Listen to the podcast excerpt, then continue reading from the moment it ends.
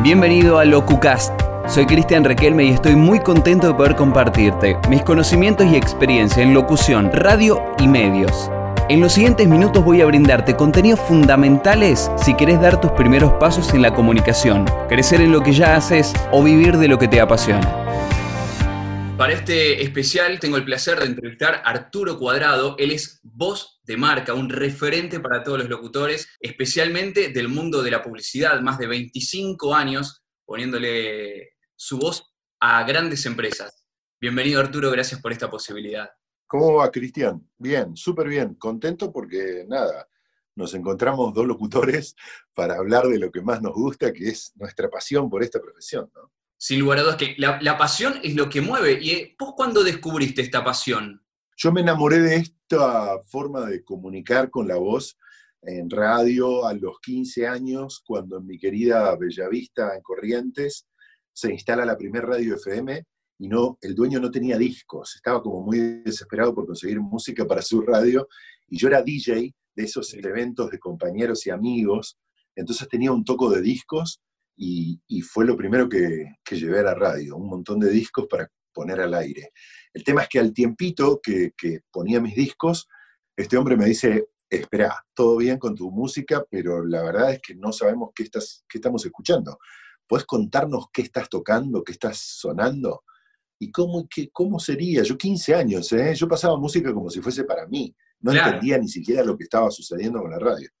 Me puso un micrófono arriba de la consola y me dice, mira, cada tanto abrí este canal de la consola y en el micrófono decí la hora, esta temperatura que vas a ver acá en un reloj de temperatura que me ponía cerca, y decí qué música acabamos de escuchar y qué es lo que vas a poner ahora. Agarrá, apoyá la púa, medí el disco, tenerlo medido, y levantá el pote y soltá la música, nada más. No importa si debajo hay una cortina o no, yo te quiero escuchar para que suene una persona al aire además de tu música. Lo hice totalmente inconsciente y siempre pensando que no nos escuchaba nadie y que yo eh, pasaba música para mí, hablaba para mí. Hasta que un día una profesora en el aula, yo estaba en cuarto año de secundario, una profesora en el aula se despide del día, se, se despide, era la última materia que teníamos del día, y dice, chicos, si pueden, escuchen esta noche a un señor que está por FM Delta, esta radio FM que se instaló en la ciudad, escuchen a un señor porque les va a gustar la música que pone. Y yo la miro como diciendo, ¿está hablando de mí o me está cargando porque sabe que soy yo? No entendía. El tema era que ella no imaginaba que era mi voz y que yo era el que estaba pasando música en ese momento. Mis compañeros, algunos sí, otros no. Y a partir de ahí fui consciente que había una audiencia y que del otro lado de eso que yo hacía como un experimento radial, alguien estaba poniéndole el oído y, evaluando y, escuchando y todo, y disfrutando. Entonces, a partir de ahí, ese mismo día que fui a la radio, no me olvido más los nervios que tenía. A partir de ahí empecé a vivir las cosquillas en la panza de, lo que estaba haciendo. Eh, un nerviosismo de algo que te gusta, pero que a la vez estás buscando un buen resultado, estás queriendo hacerlo bien. Fantástico fue ese primer momento. Qué lindo recuerdo entonces. 15 años y vos empezaste a descubrir la pasión por esto de la locución a través de, la radio, presentando tus discos ahí en Bellavista.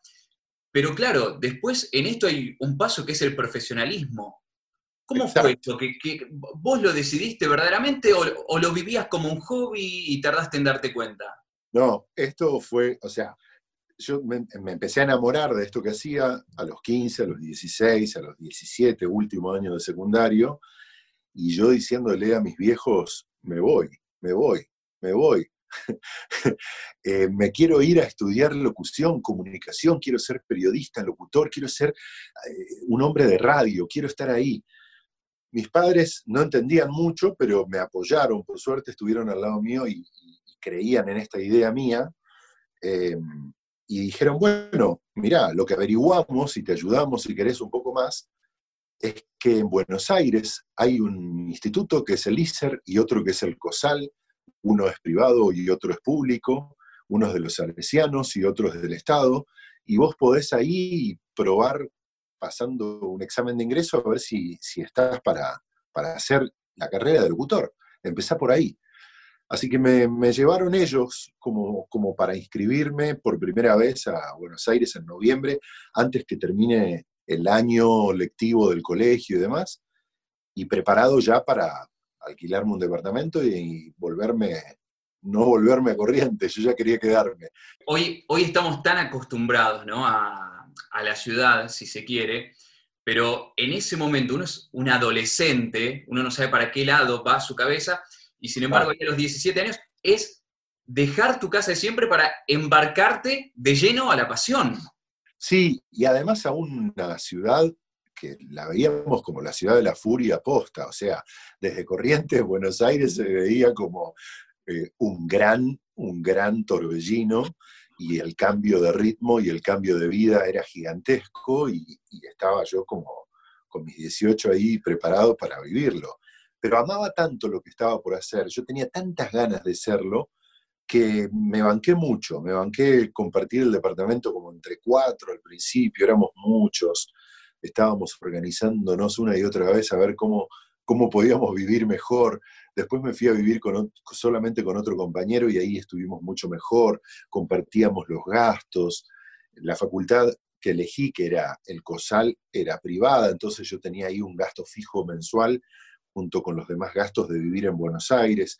Tenía que laburar durante el día para solventar toda esa vida, entonces, por suerte, yo estaba en Cosal, que era de 7 a 11 de la noche, y durante el día podía salir a, buscar laburo, y cuando salí a buscar laburo encontré en radio, encontré en FM La Isla, FM La Isla 899, lo que es radio con voz hoy, sí. eso era FM La Isla de Gloria López Lecubra.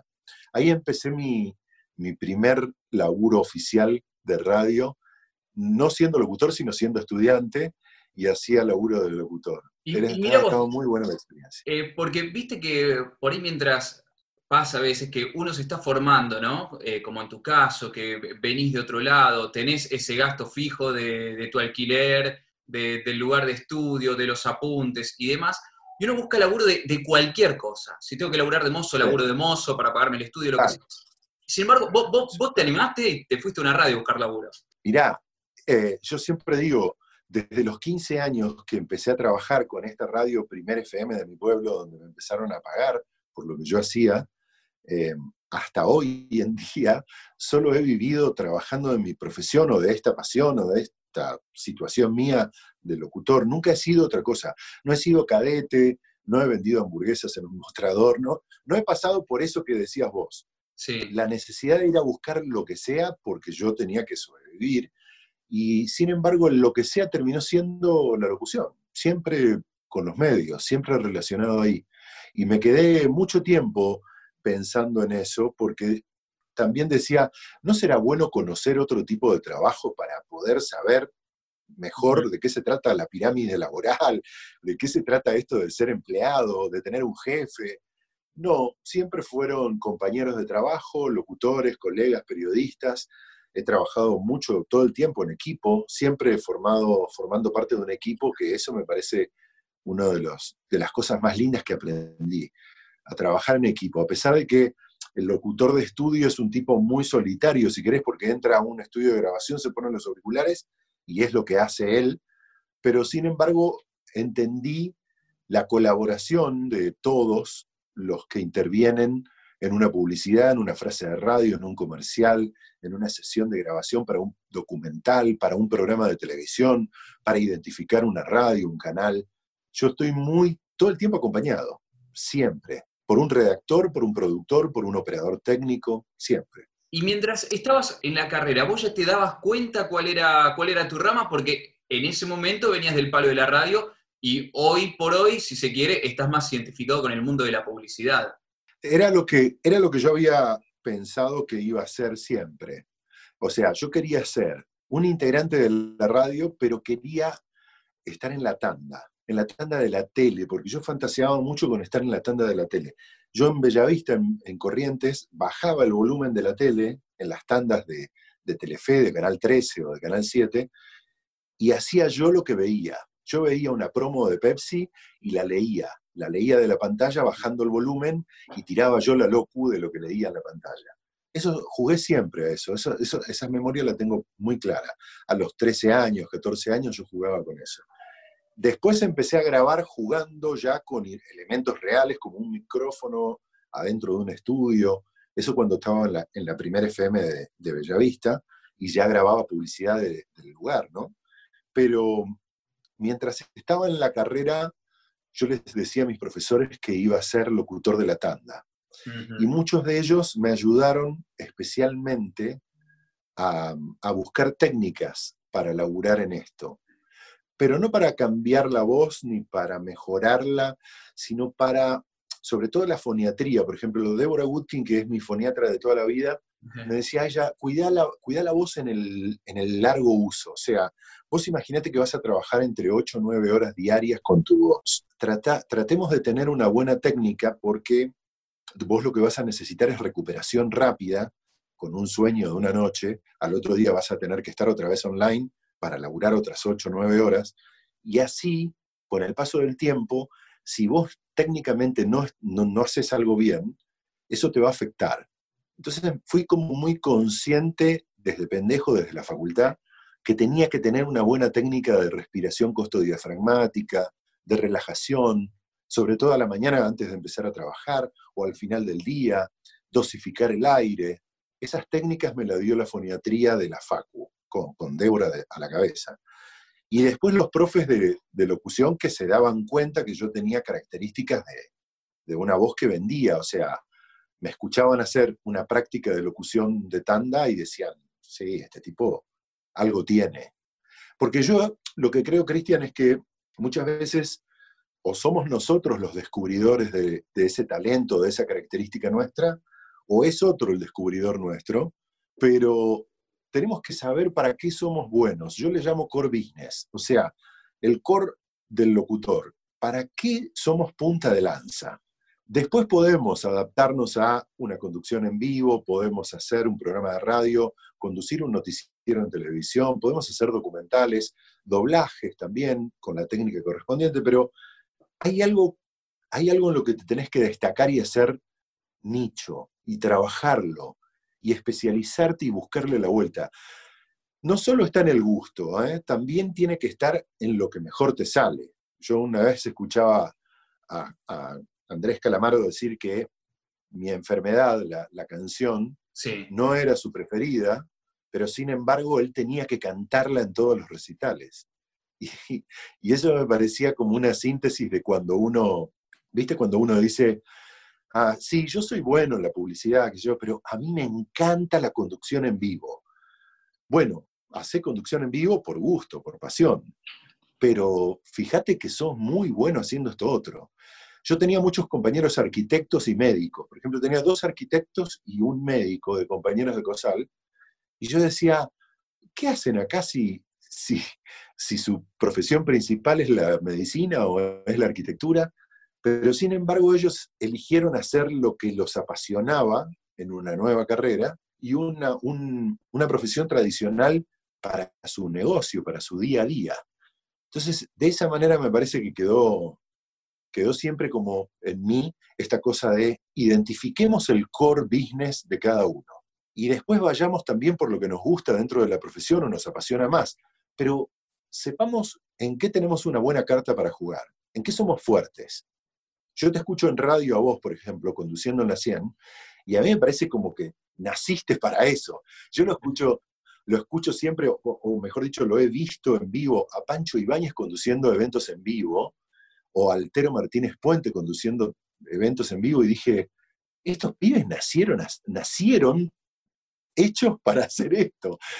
Y más allá de que también les gusta hacer publicidad y también son muy buenos haciendo publicidad y, e identificando cosas con su voz, pero sin embargo en la conducción en vivo tienen un aura, tienen un extra, y por suerte ellos se dan cuenta, ¿no? Yo creo que cada uno se tiene que dar cuenta.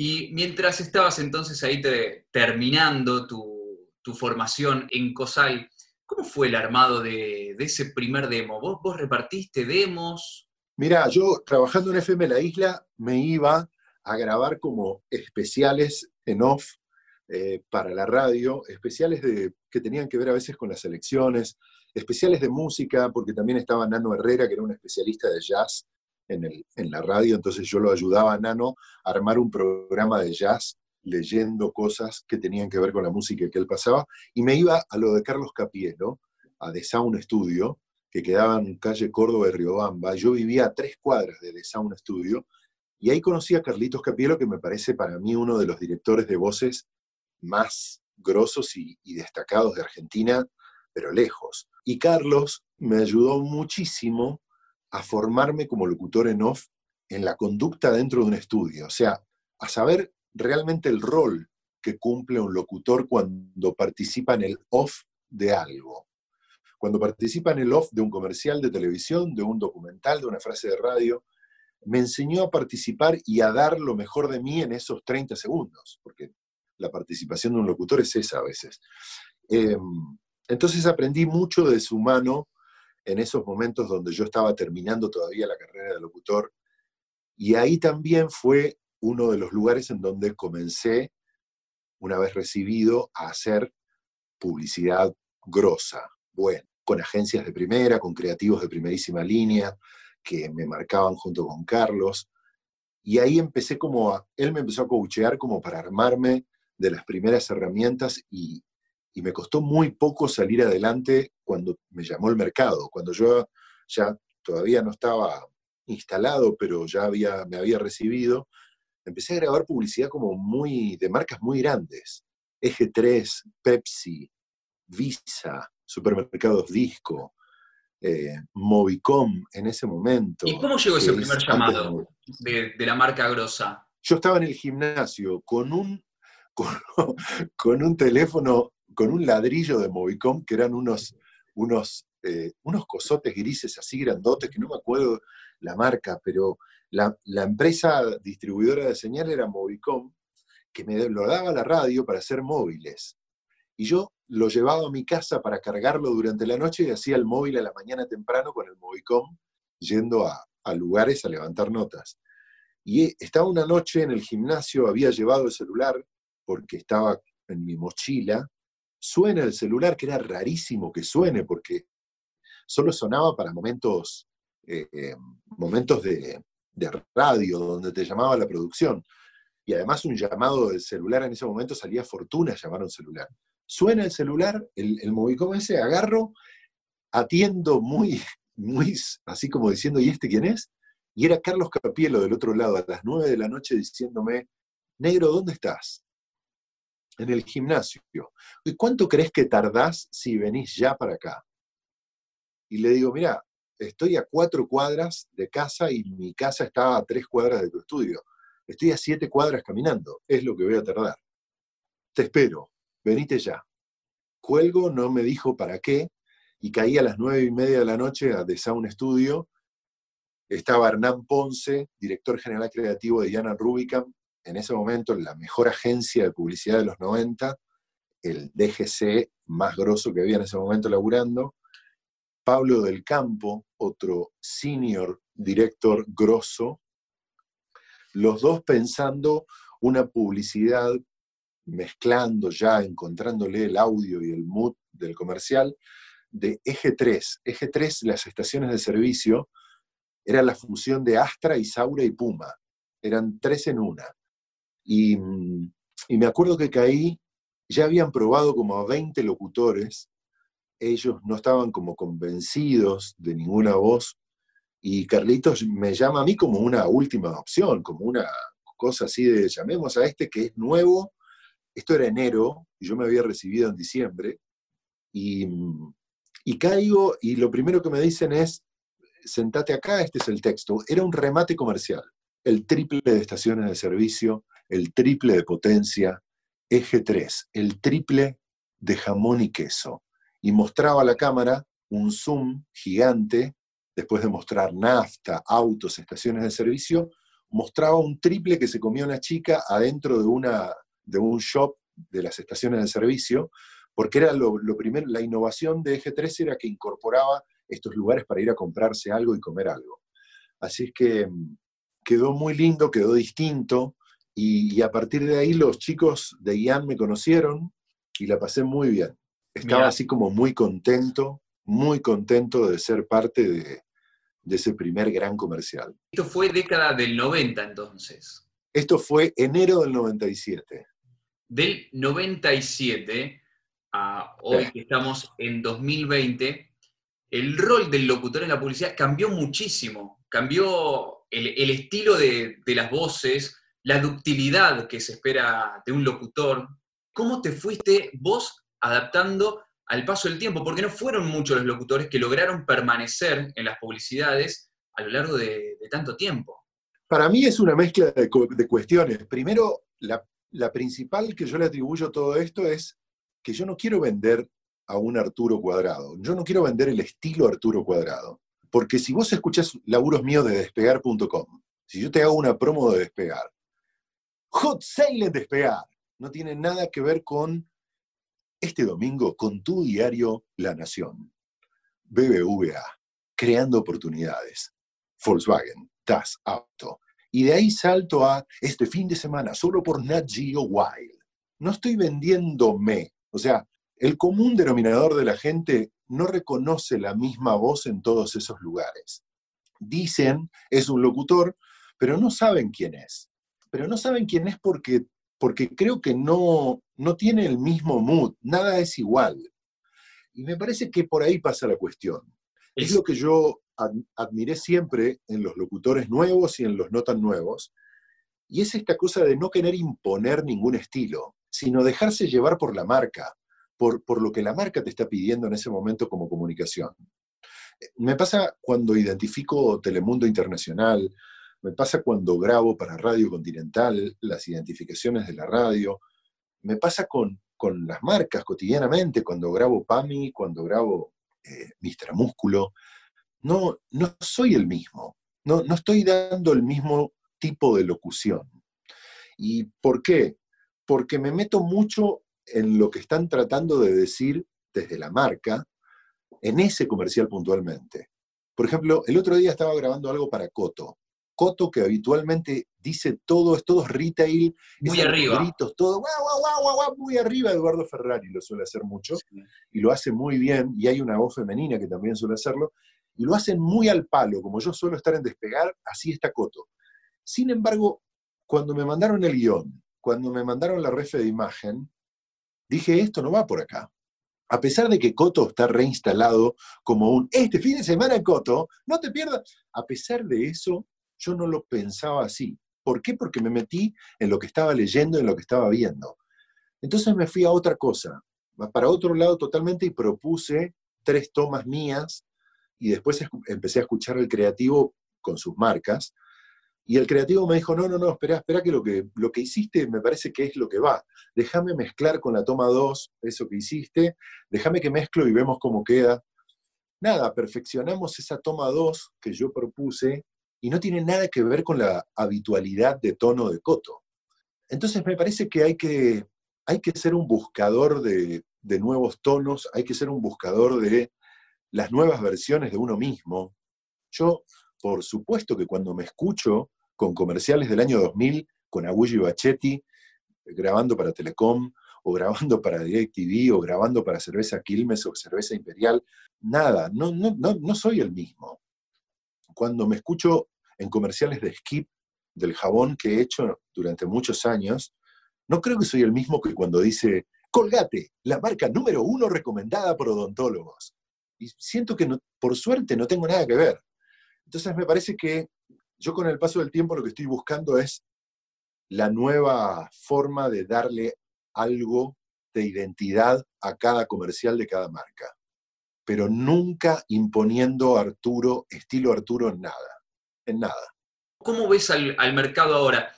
Bueno, en época de, pandemia que nos toca atravesar, pero también en el, en el 2020 2019, fuera de pandemia, ¿cómo está el mercado de, de la publicidad y de los locutores con la publicidad? ¿Cuál es tu perspectiva?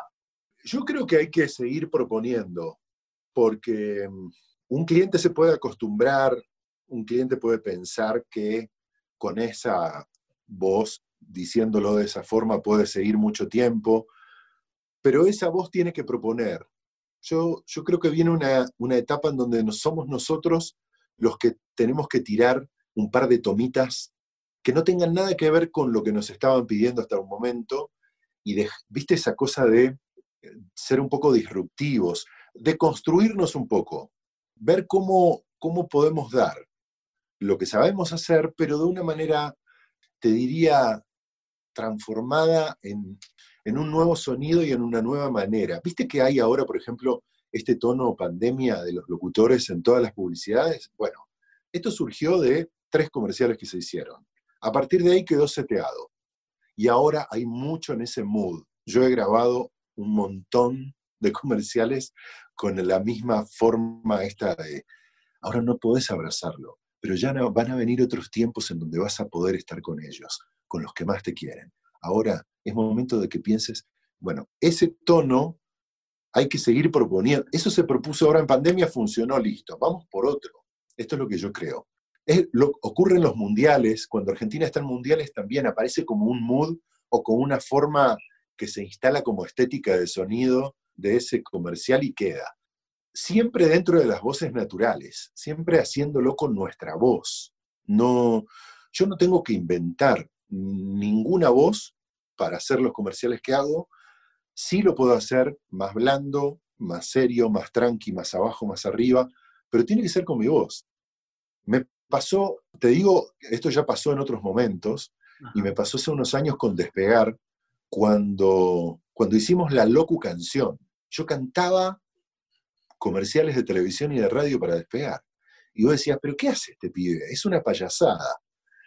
Y la verdad es que sí, por ahí era muy payaso, no sé si payaso, ridículo, qué, pero me parecía que les estaba dando otra cosa a la agencia y al cliente. Despegar.com, el mejor precio es despegar. Yo estaba jugando arriba de una de una base electrónica que me habían puesto en los auriculares, y quedó eso, sin rima, sin métrica, sin nada. Pero quedó como una payasada que, que hace muy poco lo logré hacer otra vez, de construir a un... Yo tengo un locutor en Flow, o una manera de hacer Flow, y cada vez que grabo Flow, Cablevisión o Fivertel, se reconoce fácilmente, ¿no? El tono o las mm. promos de las series y las películas. Y el otro día hicimos una promo donde vos encontrás en Flow todo lo que hay en Netflix. O sea que desde el buscador de Flow vos podés buscar las series más consagradas y las películas de Netflix. Entonces en ese momento se lanzaba la cuarta o cuarta temporada, sí, la última que está ahora de La Casa de Papel, y Flow y Netflix salían a hablar de su fusión, de su mezcla, ¿no? De, de servicios estaba la casa de papel de por medio, estaba esta, este joint venture y esta asociación que había entre Netflix y Flow, y yo era locutor de Flow. Entonces, nada, el locutor de Flow ya, yo ya lo tenía seteado y, y, es lo primero que le hice en las dos primeras tomas. Pero después con la agencia, Don, la agencia se llama Don, y nos pusimos a buscar algo que tenga que ver con la casa de papel, porque vendíamos el estreno. Y empezamos a hablar así, que no es tampoco gallego, es una cosa rara, que yo empecé como a imitar a la gente, a los protagonistas de la caza de papel. Y empecé a hacer algo así que quedó como una frase de, Flow y Netflix. Todo lo que está en Netflix, ahora también lo encuentras en Flow. ¿Y por qué estoy hablando así? Hmm, ¿Qué sé yo, coño? Y era, el chiste era este, como que yo como locutor de Flow no sabía por qué mierda hablaban un falso gallego, y por supuesto que era falso, porque si querían a un verdadero gallego, lo iban a llamar, iban a, llamar a un señor de, España que haga el comercial, pero sin embargo querían una exageración de esa, como cuando canté con despegar. Y a mí me divirtió mucho y creo que eso es lo que me gusta a veces de la publicidad, que es un ensayo teatral todo el tiempo y te ponen distintos papeles y roles. Y de pronto tenés que ser un poco más bajo de lo que sos, más petizo, y de golpe sos gigante, y de golpe tenés la forma de una cuchara y hablas como una cuchara, y de pronto te vas a un auto y sos pura tecnología, velocidad y interacción. Después hablas de un combustible, después hablas de un aceite. Digo, me parece muy importante que la ductilidad o el teatro de la voz y la garganta esté íntimamente relacionado con las emociones, con eso que a uno le pasa como payaso. Yo soy muy payaso. Yo muchas veces a la mañana entro a cantar sin saber cantar, me grabo cantando sin saber cantar. es como estar en la ducha, ¿viste? Cuando en la ducha todo el mundo canta porque canta por cantar, por amor al canto. Bueno, a mí me pasa lo mismo. O me pongo a, hacer gimnasia diciendo palabras y me ejercito a la mañana antes de desayunar y digo palabras mientras el hongo, estoy estirando mis piernas o me estoy estirando la cintura, estoy haciendo un abdominal y tiro una palabra entera haciendo abdominales altas o bajas y hablo entero. Y esas cosas de jugar eh, para mí es clave. No tengo una fórmula, no lo leí en ningún lado. Hago foniatría todos los meses con Deborah Goodkin, hago psicoanálisis cada 15 días con mi psicoanalista hace 20 años, pero no tengo otras guías, no tengo otros maestros. O sea, lo que hago es muy autodidacta y es a partir de observar y escuchar un montón. Me gusta ser un, oyente todo el tiempo. ¿Y qué consejo le puedes brindar vos con toda tu experiencia a una persona que se quiere involucrar como locutor en el mundo de la publicidad? Esto que hablábamos de la ductilidad es un punto, es un tip súper importante que tiene que estar muy trabajado en el demo en poco tiempo, en un demo de un minuto, un minuto y medio máximo, se tiene que notar tu ductilidad como, como un punto importante, te diría ese. Lo otro es que en ningún momento transformes tu voz en algo que no, en matices que no hay, que no hay naturalmente. O sea, no quieras hacer una voz más grave alejado de tus graves naturales. No quieras hacer una voz más aguda de la que naturalmente tus matices agudos dan. Punto hasta ahí llegás. No te, no te quieras ir más allá porque además no se puede construir algo fuera de lo natural. Si yo el día de mañana, por ejemplo, ¿no? si un cliente compra un tono agudo mío, como el que hago en, las promos de despegar con los precios y los hot week y los hot sale y demás. Si yo hago un Black Friday de despegar, un Black Friday de despegar mucho más arriba o fuera de tono de lo que habitualmente hago, yo no lo voy a sostener en el tiempo va a llegar un momento que no, no voy a poder dárselo naturalmente a la marca y me va a salir cualquier cosa. Entonces, para mí hay ahí un punto entre ductilidad y naturalidad de la ductilidad. Son dos elementos que se tienen que escuchar en el demo del locutor. Y después lo otro es que em, interprete con, con, el sentido que tiene el comercial, no solo el mensaje, y acá es donde hay que hacer un poquito de investigación previa. Cuando uno hace un comercial de DAB, tiene que saber que DAB, una empresa de, Unilever, es una empresa de, de, jabones y de cosmética y de belleza, pero que habitualmente no habla de la belleza más tradicional que conocemos. No habla de gente bella con los, con los cánones de belleza tradicionales. DAB en su historia de los últimos años, deconstruyó la belleza justamente y habla de la otra belleza, la, real. Si vos no tenés este conocimiento de la comunicación de DAB y agarrás un guion de DAB y lo lees, desconociendo esto que te digo, no sabes el ruido que hace. Tu interpretación no va a estar ligada al concepto de la marca. Vas a estar interpretando algo que no tiene que ver con lo que la marca últimamente está buscando ser. Y ahí es donde se arma una dicotomía y donde hay como dos autopistas, el locutor por un lado, el concepto de marca por otro y el mensaje por otro. Y es muy importante que el locutor se meta en el concepto de marca. Yo en cada, en cada cambio de marca que he vivido con IPF y que lo he vivido con el BBVA últimamente, con Despegar también últimamente, me han explicado de qué va el manual de marca en, en la parte de voces qué es lo que imaginan en la, nueva voz o en la nueva creación de voz que le van a dar a la marca. Y se han creado, se han creado manuales de marca de la voz, especialmente. Y me parece súper importante. Hasta ahí han llegado las marcas. Las marcas están cultivando la relación con sus, con sus consumidores de una manera tan empática, cada vez más cercana, entendiendo cada vez más al consumidor, que yo te estoy diciendo que la marca está eligiendo determinada voz porque de esa manera conmueve mejor a su, a su consumidor. Y ese amor, ese approach de marca, es el estadio más soñado de todos los marketers del mundo. Todos quieren lograr esa empatía y ese acercamiento con sus audiencias. Por eso es muy importante que el locutor hoy sea el nexo, que tome formas, en la que sea, la, la forma de voz que sea, pero para dar un buen mensaje bien interpretado a partir del concepto que busca la marca.